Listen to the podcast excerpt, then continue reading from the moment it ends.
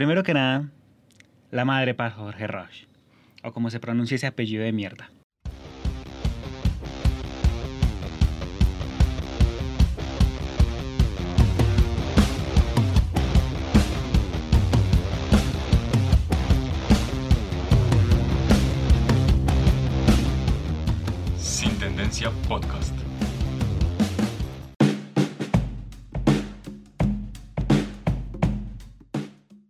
Decir?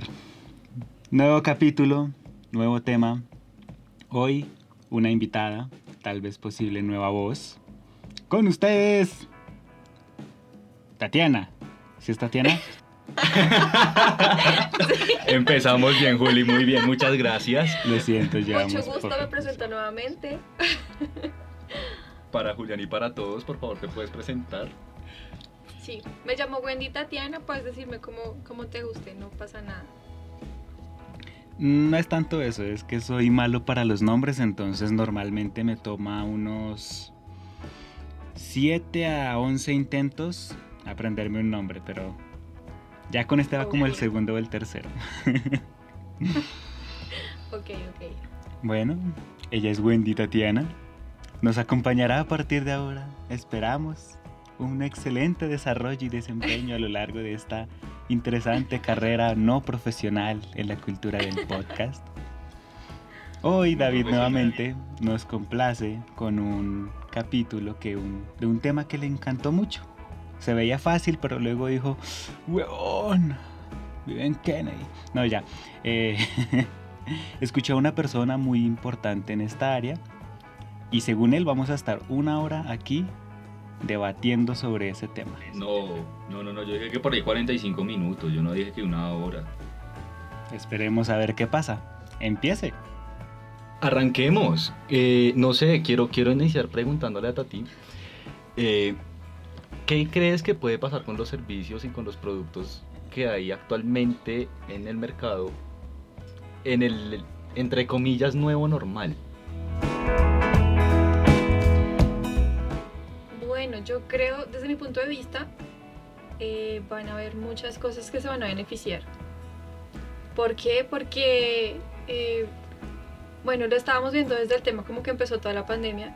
Muchos servicios o productos que antes no eran tan como el boom, que no eran tan utilizados por nosotros, se vieron muy, muy, muy beneficiados. Y de, o sea, de acuerdo a eso, han tomado la fuerza necesaria para que ya ahorita en la nueva normalidad, comillas, sigan teniendo como la misma como el mismo resultado de satisfacción. Me refiero a que, o sea, van a seguir subiendo. No se van a ver afectados, sino que por el contrario, ya la gente de acuerdo a cómo ve las cosas eh, está muy ligada, muy metida en el cuento de la la economía va a dar un golpe muy fuerte y no lo podemos dejar. La gente es demasiado creativa y está buscando todas las maneras de sobresalir y llevar a cabo todos sus, sus, sus negocios, sus deseos, sus, las cosas que quieren hacer, ¿sí? Entonces las cosas, o sea, los negocios y productos que nos estaban dando a nosotros se van a ver muchísimo más expuestos. La gente los va a usar muchísimo más. ¿Por qué? Porque ya no va a ser un negocio, o sea, si tú me vendes una cerveza, ya no era una, o sea, antes me vendías una cerveza, pero ahora ya no va a ser una simple cerveza. Eso es completamente cierto, ¿sabes? Digamos que, que- que la forma en cómo tienen que empezar a transformarse ciertos productos, a transformarse muchos servicios, es un cambio muy radical en algunos aspectos. Por ejemplo, en Colombia estamos viendo el tema ahora del restaurante a cielo abierto. Que además, pues el nombre es como pues, güey, o sea, le pudiste haber colocado otro nombre diferente a cielo abierto porque, pues, marica, si ya dices que estás a cielo, simplemente sabemos que estás afuera. ¿sí? Es redundante. Es muy redundante realmente, sí. Pero empieza entonces esa guerra de, de- de las marcas y de las empresas en que dicen entre restaurantes. Por ejemplo, vamos a dar un ejemplo brutalmente exagerado que es de alguien que detesta a Julián, que es Jorge Rausch, ¿sí? Con el restaurante de Doña Ana en la Plaza de Palo Quemado. ¿Por qué? Muchas veces Jorge Rausch dice, muchas veces Jorge Rausch hace la expresión que a, a domicilio no va a poder pagar, pero listo, ahora le dan la solución de puedes salirte a la calle, invades un andén con mesas y sillas y puedes atender ahí. Y aún así dice, no, porque es que mi servicio adicional está dentro del restaurante, no afuera. ¿Sí? Y doña Ana, pues está acostumbrada a atender en las mesas que están afuera en la plaza de Palo Quemado. ¿Qué restaurante puede llegar a tener un mejor producto luego de, esta, de este acontecimiento? Obviamente doña Ana, me imagino, no sé, la verdad no sé, pero me imagino que no ha podido abrir su restaurante en los últimos cuatro meses. ¿Sí? Al igual que Rausch. Primero que nada, la madre para Jorge Rausch, o como se pronuncia ese apellido de mierda. Segundo, eh, sí, sea, por ejemplo, la industria del turismo y la gastronomía ha sufrido un golpe muy fuerte. Eh, la mamá de mi sobrina justamente trabaja en el sector de los restaurantes y por ejemplo ahora mismo eh, ellos están preparándose para una apertura y por ejemplo para esto de que ya se empieza a mover nuevamente este sector ellos van a tener tres días de prueba con estrictos protocolos de seguridad y algo así como visitas al azar por el Ministerio de Salud. ¿Qué pasa? Van a estar todos los restaurantes vinculados en este tema y con solo una persona que llegue a violar un protocolo de seguridad lo cierran todos. Así de sencillo. O al menos eso fue lo que me dijeron que iba a pasar en los restaurantes que rodeaban el parque de la 93. Casi se cae el micrófono.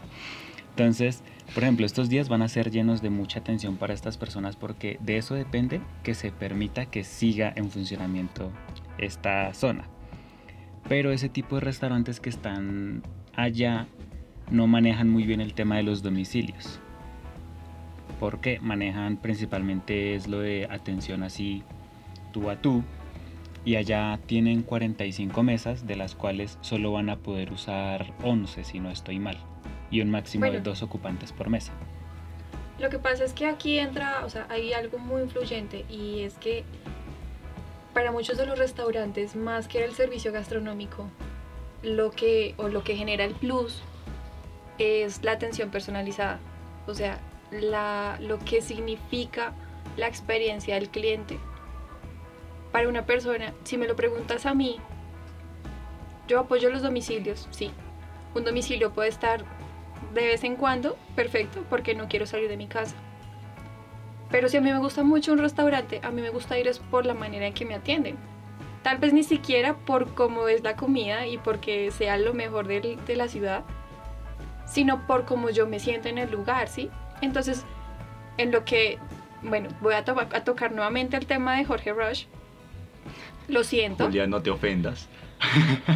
Pero lo que hace este tipo es que los restaurantes de él te generan una experiencia adicional, ¿sí? Y ese es el punto. Hay muchos, o sea, hay muchos negocios acá en la vida. Y en el tema gastronómico lo que busca un chef es que tú te deleites con lo que él hace.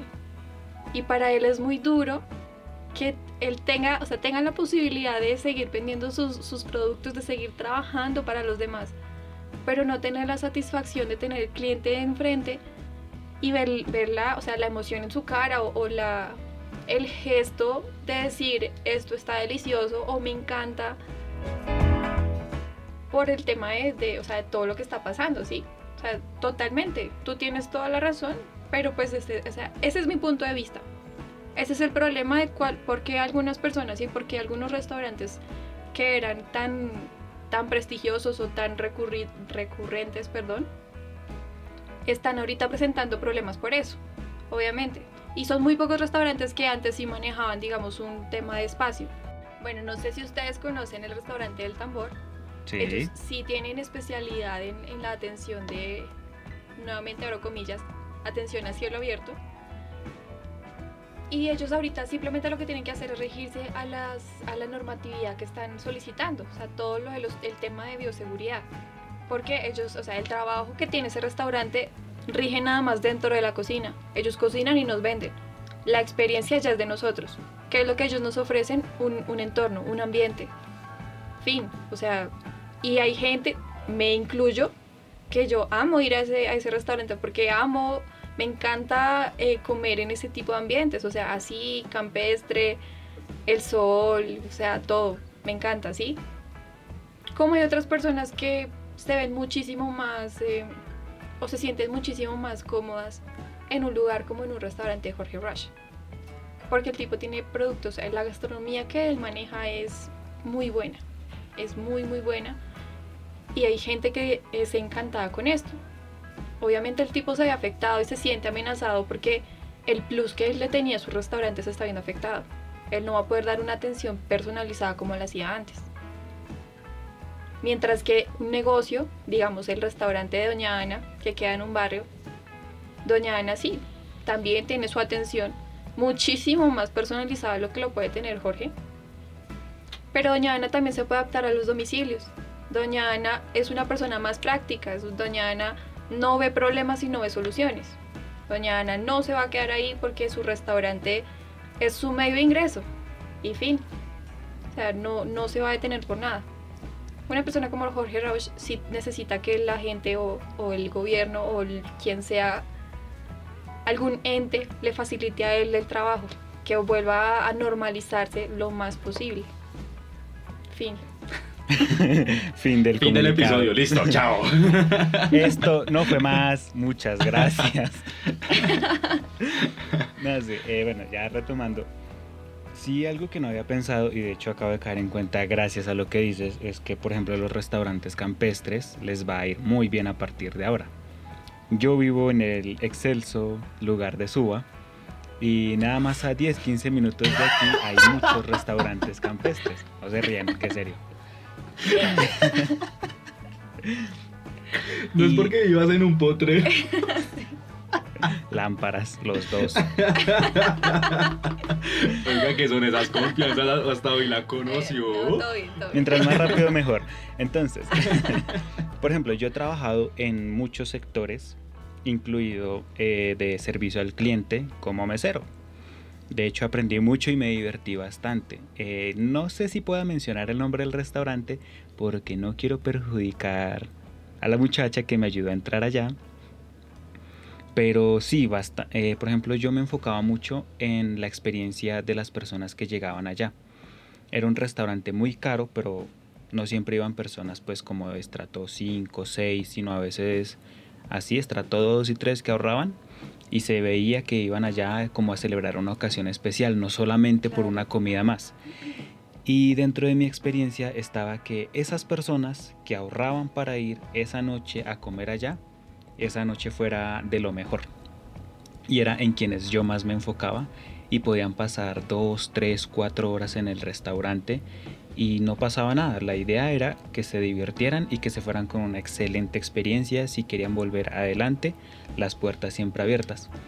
Sin embargo, algo que también me hicieron pensar y fue justamente hoy o ayer más o menos, y es que digamos restaurantes con locaciones cerradas que no tienen la facilidad de ser campestres o a cielo abierto, ¿cómo hacemos para que ellos mantengan también una buena rotación de mesas? Porque si solamente tienen habilitada una tercera parte, ya hay que limitar un poco el tema del servicio y la experiencia porque una mesa que se quede dos, tres horas puede estar ocupando lo de dos o tres cuentas que se puedan estar cobrando justamente por la misma limitación del número de personas que puedan estar dentro del establecimiento. Creo que ahí podríamos estar hablando bastante fuerte del tema de cómo va a ser la experiencia frente a los domicilios de los restaurantes, ¿no? Porque sí, pues muy válido, digamos como bueno, se acostumbran a los domicilios, pueden hacer más rápido el tema de los domicilios, Jorge Rausch a la final puede sacar un convenio con Uber Eats y, puede sacar sus comidas por, por domicilio. O, con Rappi, yo la verdad le recomendaría a Jorge Rausch que lo hiciera con Rappi, que es la plataforma más usada de delivery en Colombia. Y hasta aquí no Doña Ana también. Doña Ana también. Es, es que nadie va para su ahora. Lo que pasa es que Suba ya es otro. es- no, mejor dicho, no hablemos de Suba. Ah, listo. Los dos contra mí. Por fin una contra Suba, excelente. Listo, listo. No, todo bien, todo bien. Sigan, sigan. La vaina es que cómo van a hacer entonces para, para dar ese como ese plus en el domicilio. Por ejemplo, como lo hizo Krebs. Krebs colocó a todas sus meseras con, que, que tenían licencia para conducir moto, las colocó con moto y las mandó a entregar domicilios. Sí, le siguió manteniendo ese trabajo a sus meseras, a, a sus empleadas. La verdad yo no he pedido por Krebs domicilio, pero yo supongo que igualmente al ser la misma empleada de Krebs la que entrega el domicilio de la comida, la experiencia debe ser similar a estar en el restaurante. ¿Sí? Y a mí me gusta mucho ir a Krebs por la forma en cómo me atienden, ni siquiera por la comida, por la forma en cómo me atienden, que es lo que estaba diciendo ahorita Tati. Es muy genial, o sea, yo llego allá y yo me siento en familia, entonces no hay ningún inconveniente con que yo pueda ir cada ocho días a Krebs. ¿sí? No he pedido domicilios, vuelvo y reitero. Oiga, soy un mal cliente, ¿no? como no he pedido domicilios de Krebs, bueno, fallaste a la empleada. pero Traidor. usted tiene esa palabra metida desde las 7 de la mañana, ¿no? Qué joda, mano. Porque su merced es un traidor. Pero va. continúe, prosiga, prosiga. La vaina es que. ¿Cómo van a hacer entonces esos restaurantes para generar esa experiencia? No todos los restaurantes van a mandar a sus empleados a, a entregar domicilios, pero no todos los restaurantes van a tener la capacidad de hacer un convenio con Rappi.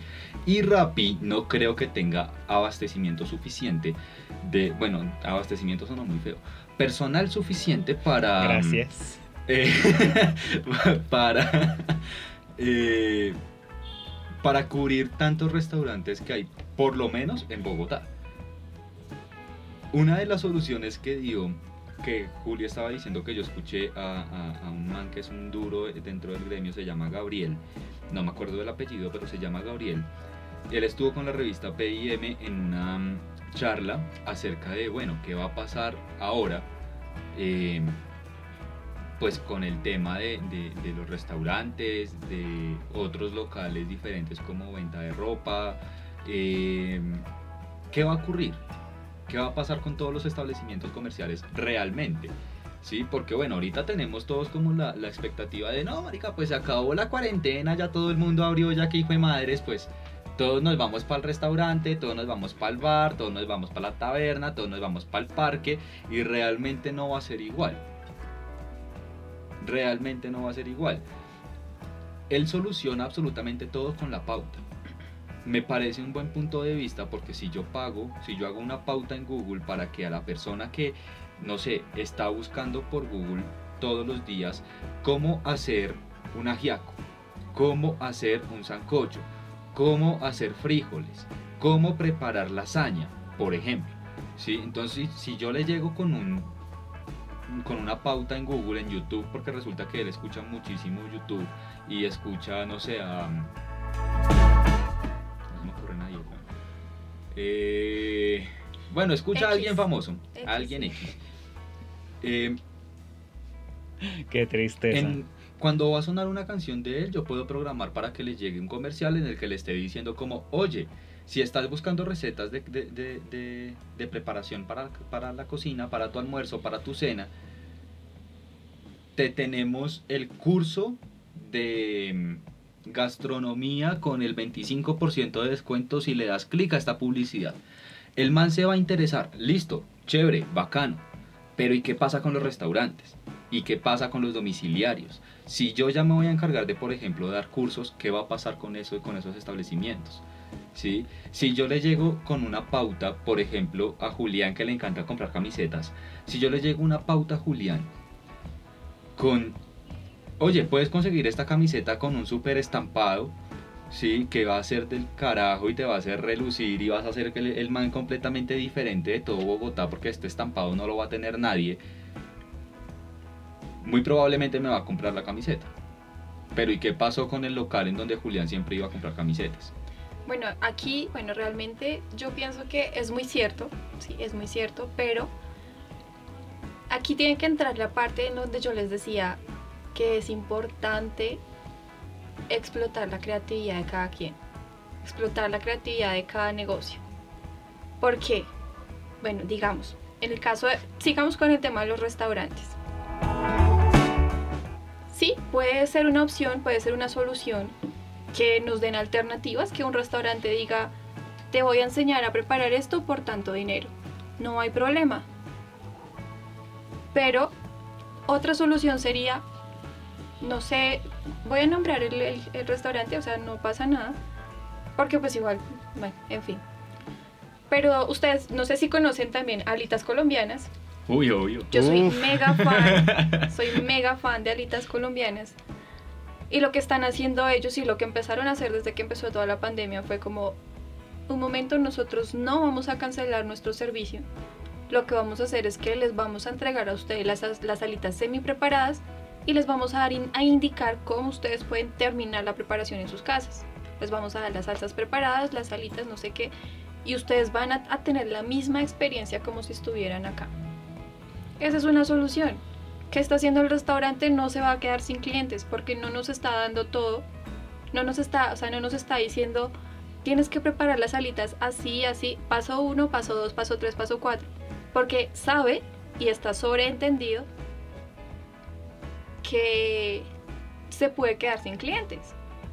Lo que hacen ellos es darnos como un empujoncito para que nosotros sigamos ahí como clientes fiel- fieles. Y eso a mi larga me pareció muy chévere. Porque la, o sea, la clientela sigue súper súper guau.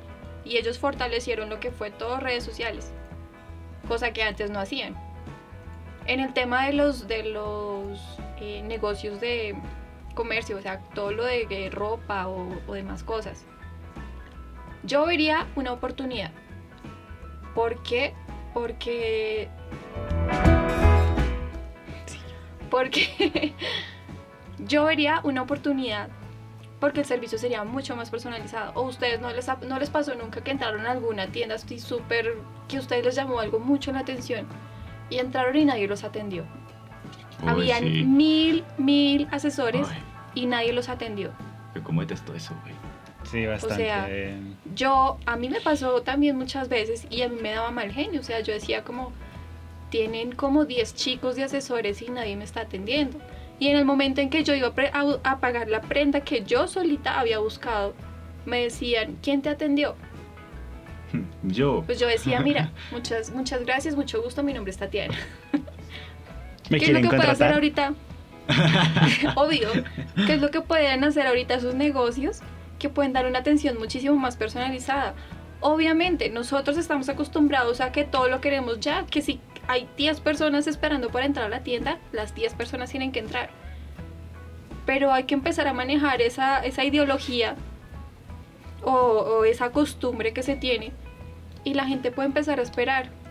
Porque si la tienda empieza a tener una, un, una- un acercamiento, una atención más personalizada con las personas, la experiencia del cliente va a ser mucho mejor. O sea, es que la experiencia del cliente es todo. Ese es el punto. Y hay que solucionar la creatividad. Si no hay creatividad, los negocios se van a hundir.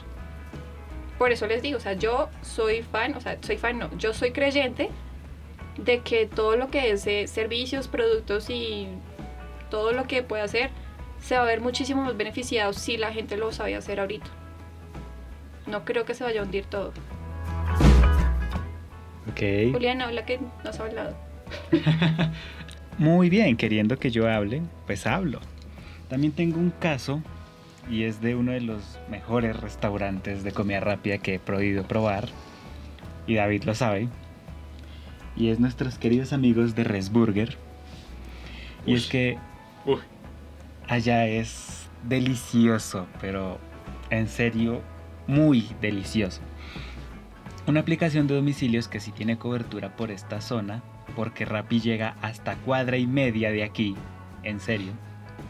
Cuadra y Usted media. ya vive en la mierda. Dejemos Ahora sí. algo claro y es que Rappi no llega más allá de la estación 21 Ángeles. Perdón, perdón. Puedes seguir, por favor. Igual por allá roban harto. Entonces, yo vi este restaurante en domicilios nuevamente. Y pues nada, yo vi y dije, oh, se ve rico. Vamos a darle la oportunidad. Pedí y básicamente el contacto casi siempre es únicamente solo por la aplicación. Pero ellos, como uno tiene su perfil de usuario, y ahí está el número de teléfono, me contactaron. No tenían que hacerlo, pero igualmente lo hicieron, confirmaron el pedido. Y después de eso me empezaron a escribir por WhatsApp. Sí, sigamos. Que su comida ya la estamos preparando. Su comida va en camino. O sea, todo el tiempo estuvieron en contacto conmigo y en realidad no lo tenían que hacer.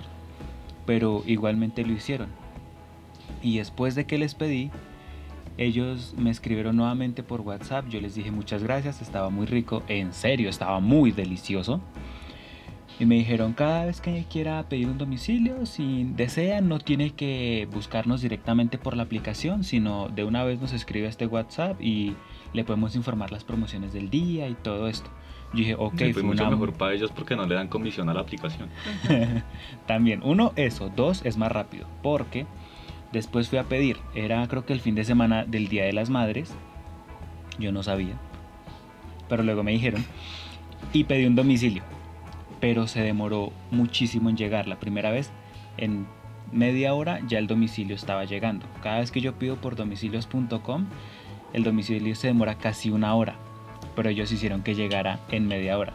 Les pedí, se demoró mucho, igualmente llegó, pero ¿qué pasó? En cuanto llegó el domicilio, eh, ellos de una vez me escribieron, lamentamos la demora y me mandaron un cupón de descuento de una vez. Me explicaron toda la situación de lo que había pasado por la cantidad de domicilios que estaban manejando ese día por la festividad y me dijeron, la cosa es así de sencilla, cometimos un error, entonces en la siguiente compra está la opción 50% de descuento en la compra total, no importa lo que compre, o una hamburguesa gratis, y no importa cuál pida, así de sencillo.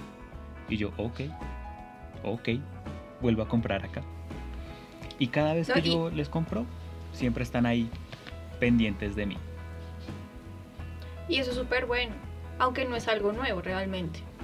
Pero es Eso- muy rara la ocasión en la que un restaurante como que lo aplica de una manera tan consecuente, por así decirlo, porque siempre es así. Pues digamos, ahorita en modo pandemia lo es. Pero digamos, eh, bueno, yo tuve una experiencia parecida. Antes yo trabajaba en el sector financiero y resulta que yo todos los viernes pedía mm, mi almuerzo. Yo nunca llevaba almuerzo los viernes, yo siempre salía a la oficina. Pero habían veces que pues eh, tenía que salir a almorzar muy tarde o estaba lloviendo, o bueno, pasaban mil cosas. Y alguna vez estaba trabajando en este sector que se llama en la séptima con 36, no recuerdo. Y encontré un restaurante que... mm, ¿Qué usa aquí? No, eso no es Teusaquillo. Shopping. Séptima con 36. Eso es cerca el Nogal. Ese es el Nogal. Y el Nogal fin. Seguro. Es que me perdí hace mucho, no. Lo siento. encontré un restaurante, eso fue más o menos hace un año, en que la primera vez que, que, bueno, que yo lo vi fue porque uno de los chicos que trabaja allí me llevó el volante. El almuerzo me pareció pues bien, ya me pedí. Cuando me lo llevaron, inmediatamente, primero me dijeron, hola Tati, así con la super confianza de la vida. Hola Tati, mira, te invitamos a que guardes esta tarjeta y la tengas presente cada vez que pidas un domicilio con nosotros. ¿En qué consistía la tarjeta? De que me ponían una selli- un sellito o una firma y cuando yo completara los de la tarjeta, entonces el último me daban el almuerzo gratis. Primero ese era el plus. Yo quedé, wow, bien, lo voy a pensar. Pero adicional me dijeron, además, no, no es necesario que nos vuelvas a llamar al negocio sino que simplemente nos envías un WhatsApp e inmediatamente nosotros te vamos a enviar todo el menú del día. Y tú nos vas a decir uno, dos o tres. Solamente eso. Y nosotros ya te tenemos guardado en nuestros contactos y sabemos a dónde tenemos que llevar el domicilio. Y eso fue un restaurante antes de pandemia. O sea, es un restaurante, es, una persona que explotó su creatividad, Ya estaba preparada.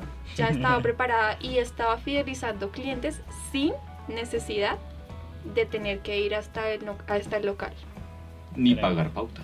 Alguien adelantado a su época. Creo que sí me pasó algo también similar. Y era un menú casi gourmet, por así decirlo, pero a precio de corrientazo. 7 mil, 8 mil pesos. Cuando yo trabajé en un sector de venta de objetos lúdicos y recreativos para el desarrollo de la, ¿cómo se dice? Motricidad cognitiva, algo así. Vendiendo cubos Rubik en un centro comercial en el sur de Bogotá. Pensé que ibas a decir los cositos, esos que daban vueltas. ¿cómo Ah, se también los vendía. Ah, También, Sí, también, los sí, sí. desestresantes esos. Pe- que desestresantes no tenían un carajo, pero bueno. Sí, la verdad no se estresaba porque se pegaba en el dedo. Uy, me. Esta uña la tenía rojita, así como. Porque era. Y, y me pegaba. Pero bueno, el caso. Fue una experiencia más o menos similar y yo simplemente hacía casi eso. Decía como, buenas tardes, vecino. Y de me respondían, hola, ¿qué tal? Buenas tardes. buenas, buenas tardes. Buenas tardes. Este es el domicilio del día de hoy. Pa, me dan toda la lista. Y pues así igual. Bueno, deme tal platillo que suena como rico. Un día comí cordero en salsa de vino y champiñones. Qué A rico. 7 mil pesos. ¿Seguro que era cordero? Ah, no sé. o era Fresh Bowl, güey. Era ratiburguesa del Parque Simón Bolívar. Ay, qué horror. No, pero o sea, ¿qué queremos decir con esto? Porque ya estamos ampliando mucho el tema. Hay que Bueno, pero venga. Pere. Digamos que ya como para... A ver, Bueno, diga lo que, lo que quería decir y, y ya digo algo como para terminar, para concluir. Una pregunta rápida, eficaz y bastante sutil. fulminante. A ver. La pandemia los afectó a todos. La forma de distribuir un producto o entregar un servicio obviamente a todos les afectó, ya sea para bien o para mal. Algunos estaban preparados, otros tuvieron que aprender. Algunos aún están tercos a querer as- eh, aceptar o acomodarse a estas nuevas condiciones, porque sí he visto los casos. El caso es, para los que se anticiparon, muy bien. Para los que están aprendiendo ahora, se demoraron un poquito, pero ok. Y para los que no, en caso de que algún emprendedor, un microempresario, una pyme nos esté escuchando, es momento de adaptarse. Ya sea, pues bueno, hoy le puyamos mucho al sector gastronómico. Pero esto aplica para todos. Entonces hay empresas de mensajería que antes tocaba ir hasta allá, entregarles el paquetico, decir, quiero que lleven esto, por favor llévenlo. Ahora ya no. Hay una empresa por ahí que estamos investigando y que ya en toda su página web ahí tiene eso. Recogemos en su casa u oficina para llevar el paquete a donde ustedes quieran. La cosa es que hay que hacer una pequeña inversión, ya sea en personal, en atención, porque no todas las inversiones tienen que ser monetarias, para fidelizar clientes y acostumbrarse a estos cambios. Era esa como mi anotación para encerrar todo lo que hemos dicho. Excelente. De acuerdo a eso que, que- que- usted está diciendo, Juli. Señor, Pregunta capciosa para los tres. Porque yo también todavía tengo esa pregunta metida en la cabeza. A ver. Ya hablamos de lo gastronómico, medio tocamos un poco el tema de, de- de los establecimientos comerciales. ¿Qué pasa con los eventos? Uf, ¿Qué pasa con los conciertos? Con, las conferencias, por ejemplo, con... No sé, por ejemplo, eh, Expo Marketing, eh, la Expo Hogar, eh, bueno, todas las exposiciones que se hacen. ¿Qué pasa con, eso, con, con esas exposiciones? Y ya dieron una solución. ¿cuál fue? Espere que es que Julián está, está levantando la mano. Todo, todo bonito, todo Ah, juiciosito. ok. Levanta la mano para hablar. profe, Sigue, ¿puedo? Julián. No, ya. pues, bueno, esto es a raíz de un evento que yo sigo desde hace un par de años. Es de esta encantadora empresa productora de juegos que se llama Blizzard, que Sí. tienen cuyo evento estrella la BlizzCon, que incluso llega a tamaños de personas que van casi iguales a la Comic Con de San Diego. ¿Qué pasa? Este evento solo se hace en Estados Unidos, ¿cierto? Ellos lo que hacen es vender la transmisión en directo de todo lo que va a pasar. Igualmente, toda esta información se va a subir a internet a su debido momento. Lo que ellos hacen es vender estos pases virtuales para tener acceso a toda esa información mucho antes de tiempo. Porque igualmente también lo que van a publicar ellos de pronto en esas conferencias privadas no van a después a compartir la información a todo el mundo. Principalmente lo que venden es la exclusividad de tener el acceso a la información antes que todo el mundo.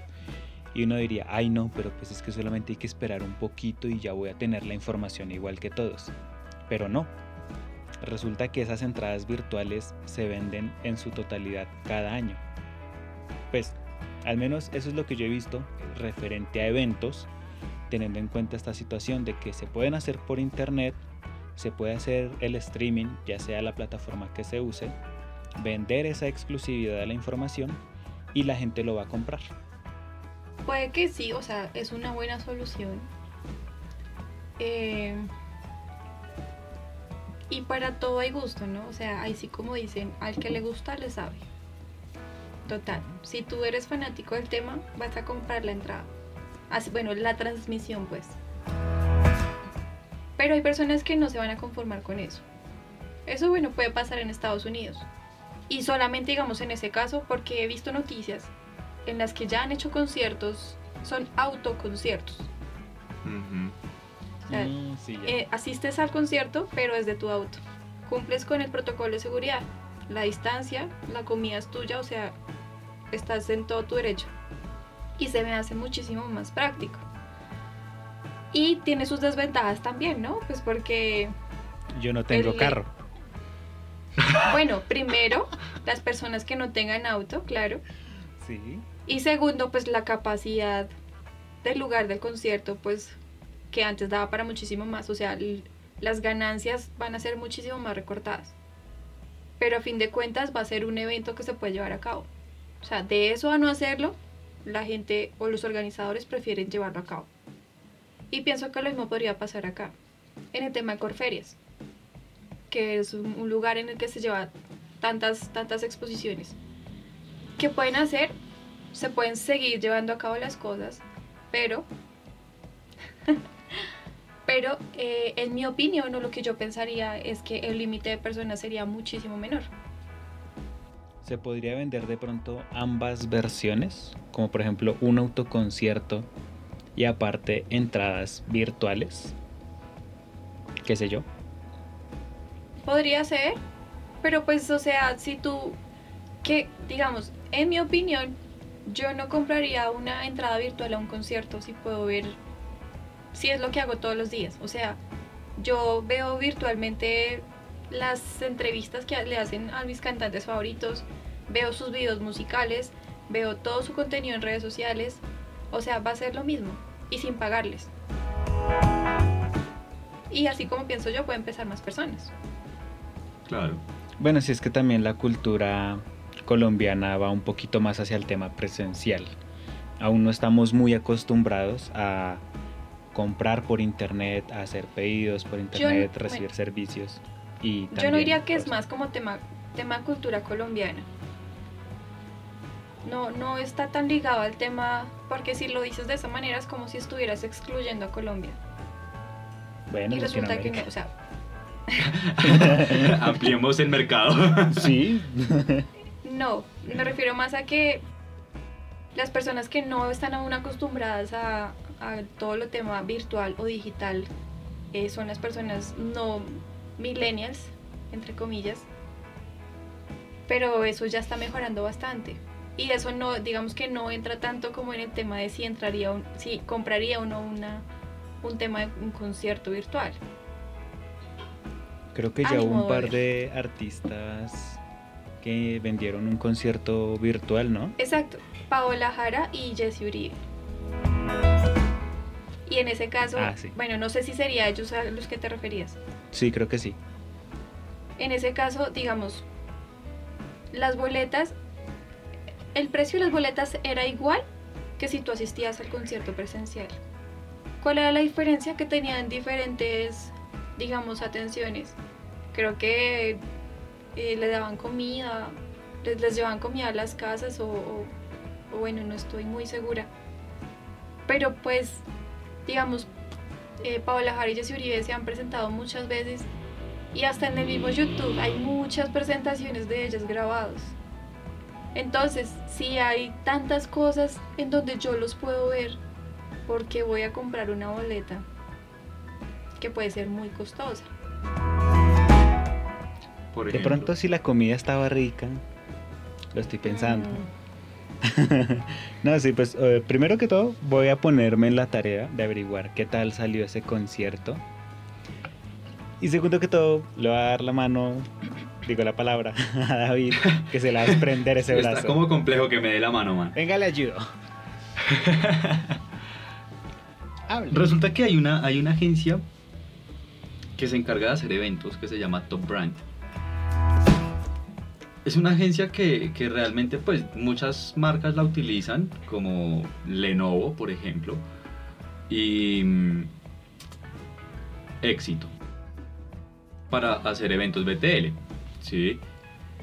A raíz de la pandemia, les tocó desarrollar una idea que venían manejando hace más o menos unos dos años y es crear eventos virtuales como los que estamos diciendo, como los conciertos, como eh, las exposiciones de, de, de Corferias, en caso de Colombia, Corferias, Colombia, Bogotá específicamente. Colombia, Bogotá específica, sí, tal cual. Colombia, Eh, capital. Bogotá. Sí, eso que uno específicamente. Maps y dice, estás aquí. Departamento de Cundinamarca. acá, qué tristeza. Cerquita Chía. El... Esta marca crea una isla que se llama Isla Avatara. Y es una isla, haz de cuenta San Andrés y Providencia, más o menos. En donde tú creas tu avatar como asistente. Y puedes crear tu avatar como expositor o como cantante o como, como lo que quieras, ¿sí? Te venden a ti esa experiencia de estar, por ejemplo, en Corferias. Un ejemplo, no sé, si digamos llegaran a ser como una alianza para el SOFA 2020, ¿sí?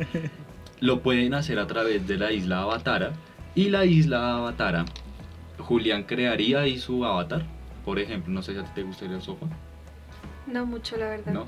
Entonces Julián, que es el que va al sofá de nosotros tres, Julián crearía su avatar, iría directamente a la exposición de, de- de- del sofá que se va a dar en la isla Avatara, ¿sí? Absolutamente todo por computador. Puede asistir a todos los eventos, puede asistir a todas las exposiciones, puede tener conversaciones privadas, no necesariamente va a tener que hablar con todo el mundo, ¿sí? Únicamente a través de avatars, literalmente. Nada más. Lenovo va a hacer su exposición o su sí, como su evento que hace todos los años. Eh, lo va a hacer a través de la isla Avatara, ya está vendiendo las entradas. ¿sí? Tenían más o menos, de acuerdo a lo que estaban diciendo en, en- en- el lanzamiento de la isla Avatara, estaban diciendo que Lenovo tenía como un promedio de de pronto unos 10.000 asistentes. ¿sí? Han vendido 50.000 entradas. Y la isla tiene la capacidad de conectarse en todo el mundo con 100.000 usuarios. Completamente diferentes. No se cae la plataforma, ya hicieron el, como la, el- la prueba piloto. ¿sí? ¿Sería la misma experiencia? O sea, yo tendría una experiencia igual de asistir, por ejemplo, Cartagena más, o más Cartagena, que todavía no me aprendo el nombre, más Cartagena, creo que es, eh, que es la exposición de mercadeo y publicidad que se da en Cartagena todos los años. Ah, Lo ¿en van a hacer a través de la isla Avatara. ¿Sí? Ok. Pues. Pues yo, di- Dilo. Habla tú. ok, gracias. De nada. Desde mi punto de vista, eso radica mucho en el ser. Me refiero, para todo hay cliente, para todo hay público. y hay personas que no tengan inconveniente en asistir por este medio, que yo la verdad no tenía ni idea de que eso lo estaban haciendo. Como hay personas que les gusta más lo real. Así de simple. O sea, no, hay personas que no se conforman nada más con ver, sino tienen, ne- necesitan el sentir, necesitan vivir la experiencia para, para Necesitan llenarse. sentir a las otras personas sudando para Exacto. que ellos. Es muy necesario.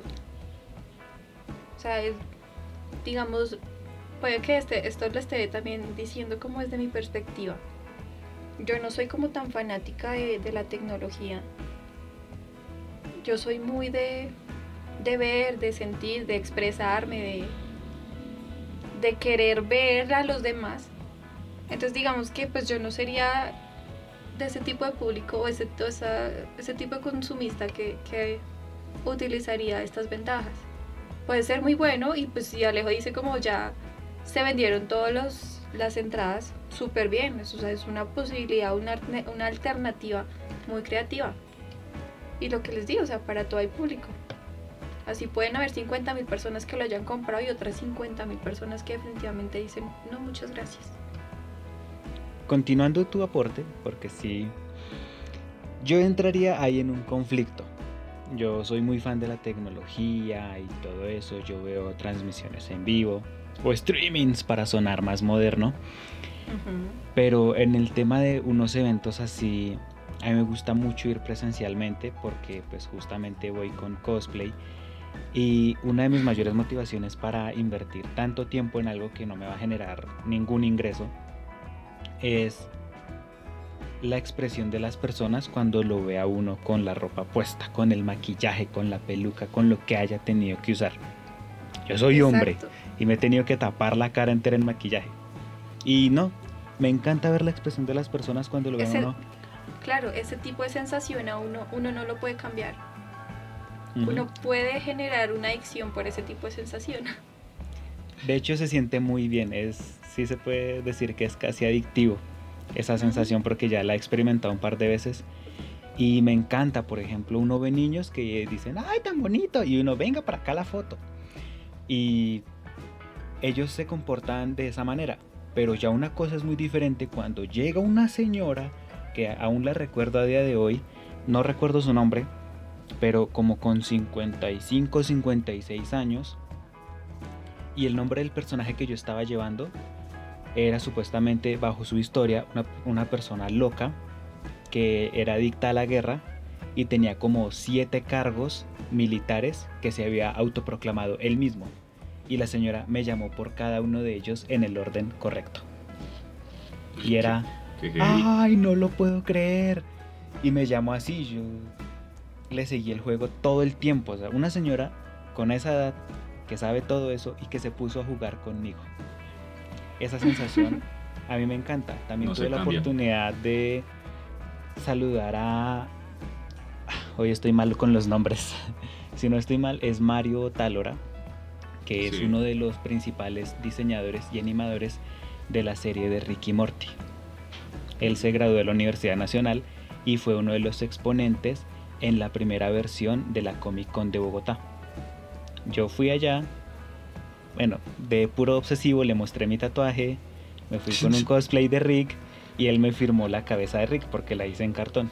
Y esa expresión, verlo a él, todo el cansancio que tuve, me encantó porque siempre es algo muy cansado. Pero al mismo tiempo también estaría como con la iniciativa de apoyar este tipo de eventos virtuales. Por eso digo que Es como, estaría como como, en pasa por el- como pasa por ejemplo con la feria del libro.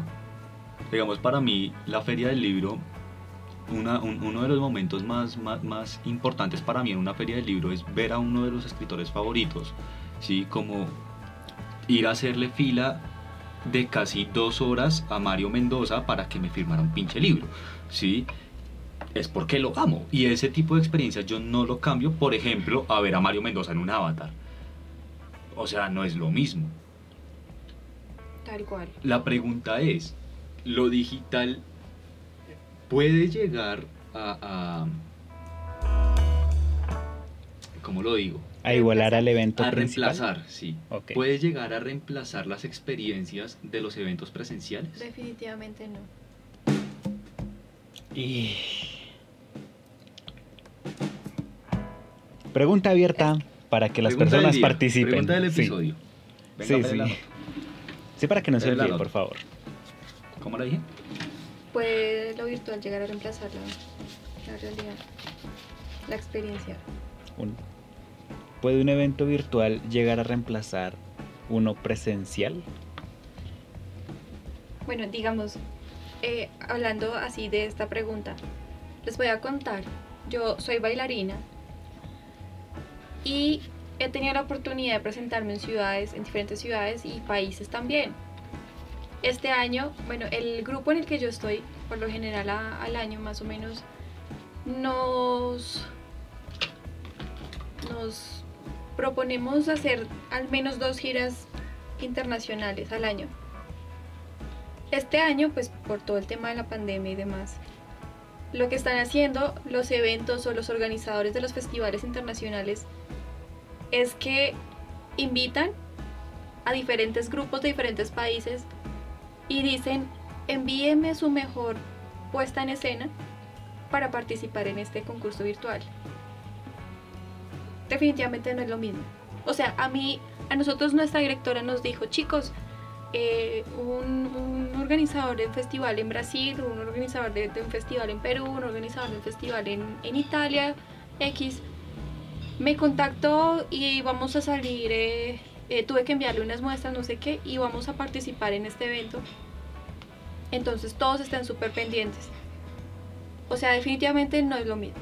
Y es muy triste, porque en el tema de nosotros, o sea, nuestro campo es, es lo real, es, lo, es estar haciéndolo.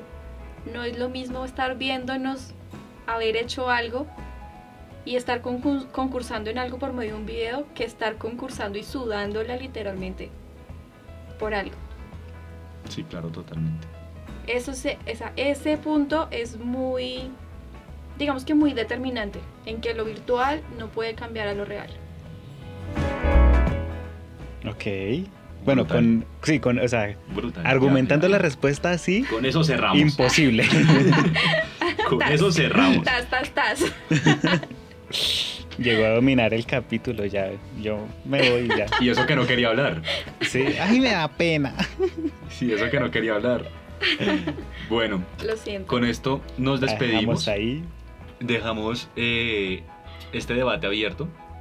Si, si lo llegaría a cambiar o no lo llegaría a cambiar. Porque yo también me quedé con la duda. Yo también pensaba como, no, eso nunca lo va a poder cambiar. Pero después pensaba, pues puede llegar a cambiarlo si se, no sé, si se utiliza, por ejemplo, la realidad aumentada. ¿Sí? Hay muchas, mu- muchos avances tecnológicos que falta todavía por experimentar. ¿Sí? Y eso puede llegar a hacer cambiar muchas cosas presenciales que uno vive. Pero teniendo en cuenta este punto, pues uno dice, no, baila. O sea, no lo va a cambiar definitivamente. Dependería más del tipo de evento que se vaya a hacer. Exactamente. Exactamente. Pero bueno, dejemos que nos respondan. Sí. Un placer habernos escuchado hoy, haber hablado hoy acerca de este tema tan delicioso. Eh, les comentaremos si de pronto Tatiana continúa con nosotros como, como la oficial de, de- de podcast o si solamente fue una invitada, después les hablaremos acerca de esto. De igual forma, muchísimas gracias por la invitación. Me lo disfruté, la verdad. Me encanta, era la idea, era la idea. Muy bien. No haciendo más. ¿Algo más por decir, Juli? Nada más. No, que se No. cuiden, que muchas gracias y que feliz tarde porque creo que esto se publica en la tarde otra vez. Sí. ¿Algo por decir, Tati? Eh, no, que esperamos sus comentarios y, y nada, un gusto haber participado el día de hoy. Excelente. Yo tampoco tengo nada más que decir. Adiós.